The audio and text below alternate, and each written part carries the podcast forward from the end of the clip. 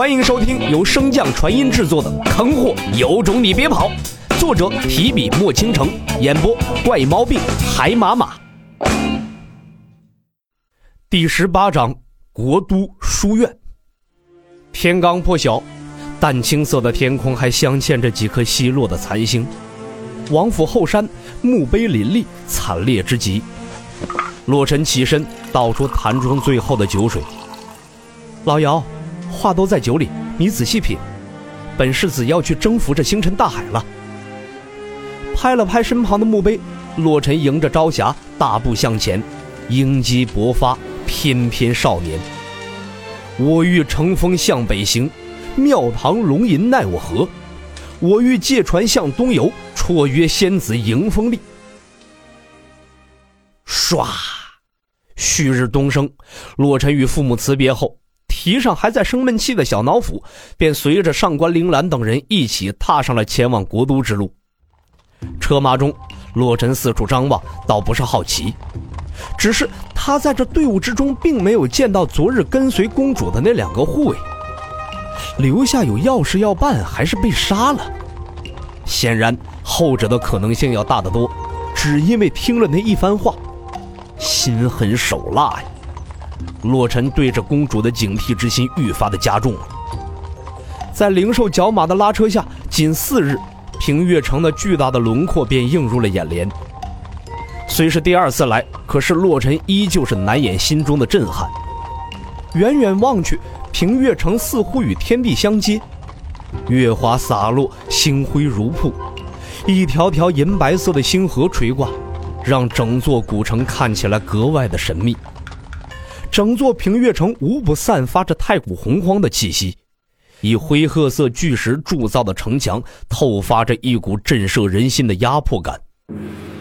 城门楼高足有百丈，恢宏而磅礴，即使是远古巨人也能自由通过。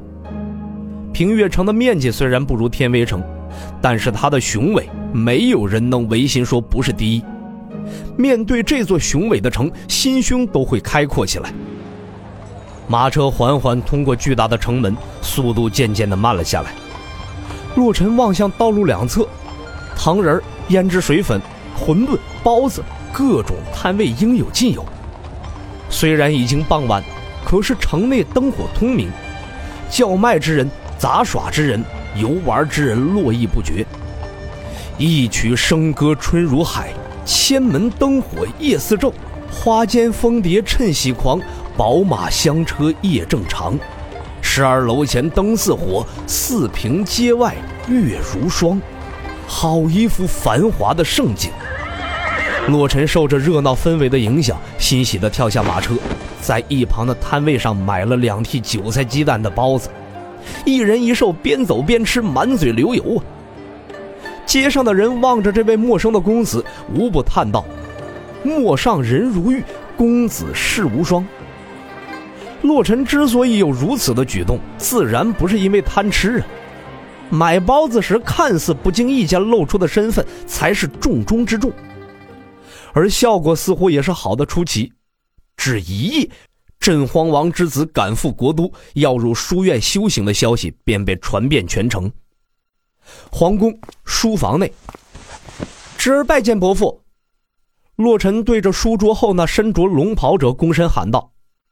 臣儿无需多礼，几年不见，倒是愈发的英俊了。近来你父母尚可好？谷主上官行面带慈祥的问道。有劳伯父挂念，前些日揍我时身体还是不错的。洛尘玩笑道：“哈哈哈哈哈哈！你父亲也是希望你能成才，故而对你严厉了些。”上官行笑道。臣儿自然知晓，只是天资愚钝，唉。洛尘面带凄惨的长叹了一声，上官行依旧脸挂笑意，安慰道：“书院的夫子们皆是大能之辈，院长更是奇人，自会为你找到好的修行方法，你不要懈怠便可。有何事需要帮忙，尽管找你兰姐姐。”这话中碾人之意毫不遮掩。谨遵伯父教诲，臣儿自当努力，不会辜负公主姐姐的期望。那臣儿就不打扰伯父了。洛尘再次躬身道：“嗯，去吧，小三，你带着臣儿四处转转。”上官行点头道。洛尘听到他对上官铃兰的称呼，不由得一愣。好名字！洛尘自然知晓，在上官铃兰之上，还有那懦弱无能的太子爷和北方边军的统帅二皇子，所以排行老三叫小三儿，似乎也还说得过去。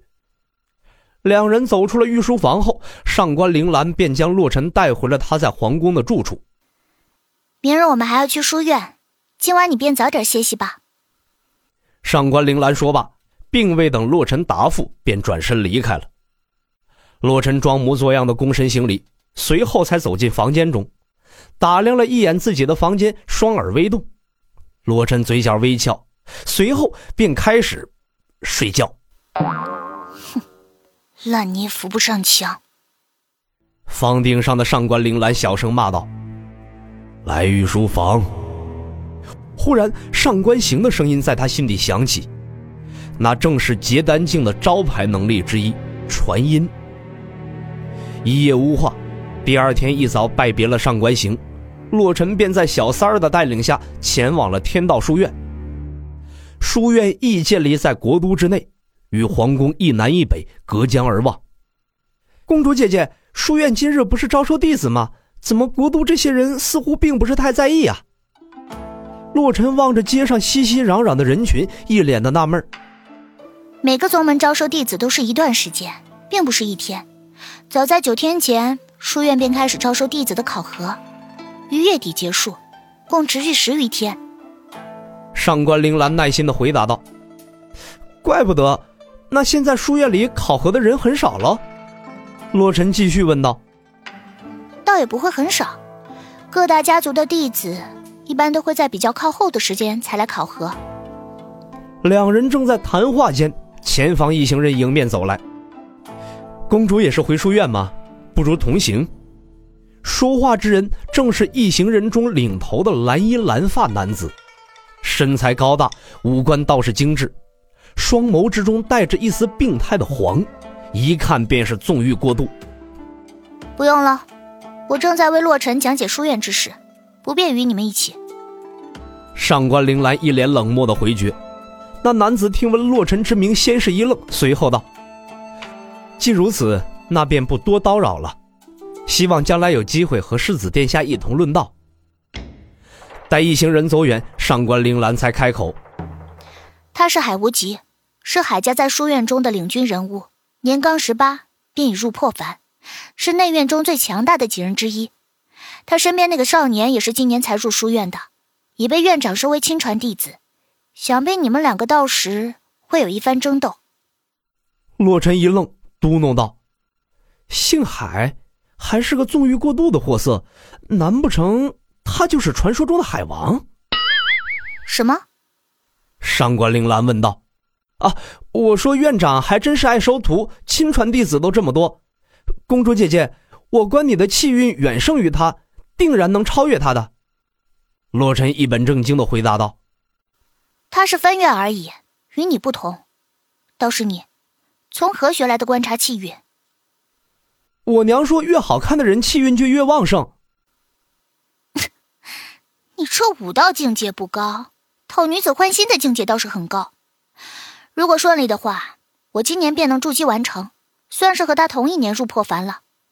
可上面还有那些亲传的妖孽呢，那些人才是真正的天才。上官铃兰轻声道。语气中夹杂着少许的失落之意。为何上官铃兰即使是被上官行看中，依然要被派去联姻呢？自然是因为他的天赋不值得上官行为他压住。这皇宫之中皆是冷血无情之辈呀！到了，那就是书院。上官铃兰的声音打断了洛尘的思考。抬眼望去，只有一个极其简单的大殿。孤零零的矗立在群山之前，一条长队从大殿之中蜿蜒而出，正是那前来参加考核之人。大殿只是用来考核的地方，书殿在这群山之中被阵法挡住了，有弟子令牌才能找到进入书院的路。上官铃兰解释道。随后先行迈步朝着大殿走去。哎，那两个人怎么不排队呀？废话，那是公主，本来便是内门弟子。那俊美的少年就应该是世子洛尘了。听说被李院长收做了关门弟子啊！议论之声不断的响起，两人并未理会。哎，师姐，你怎么来这儿了？刚迈入大殿，便有一书院弟子招手。我是带洛尘参加考核的，今年是哪个长老负责考核之事？上官铃兰问道。哦，是李长老，他吩咐过了，直接带世子殿下入山便可，会有院长封的人前去接引他。这弟子答道：“多谢师弟，洛尘，你随我来。”上官铃兰带着洛尘在一面墙壁前停下，抓住我的手。洛尘照做后，便见他没入墙中，洛尘赶忙跟上。进入后，洛尘望着眼前所见，不由得赞叹。好一个钟灵毓秀之地啊！上官铃兰听到洛尘的言语，笑道：“这是书院七峰中灵气最差的一处，各分院所在灵峰的灵气更加浓郁。”分院？洛尘疑惑问道。“嗯，书院共有炼丹、炼气、阵法、武技、运灵五大分院。”上官铃兰顿了顿，继续道：“我们现在所在便是功德殿。”也是外门弟子的居住之处，平常接任务换取丹药兵器也都在此处。正说话间，一青年由天而落。上官师妹，这便是小师弟吧？上官铃兰点了点头。既然华师兄来了，那我便先行告辞了。有事便来武技分院的凌峰找我。洛尘点头应道：“好的，公主姐姐慢走。我叫华清，是你的大师兄。”小师弟果然如传闻中一般风流倜傥、玉树临风啊，让我这种男子见了都心生喜欢。待会儿再问，先随我来，师傅等你很久了。说罢，便提起洛尘的衣领，御风而去。本集播讲完毕，感谢您的收听。如果喜欢，可以点击订阅哦，关注本账号还有更多好听的内容。还不快动动你的手指头。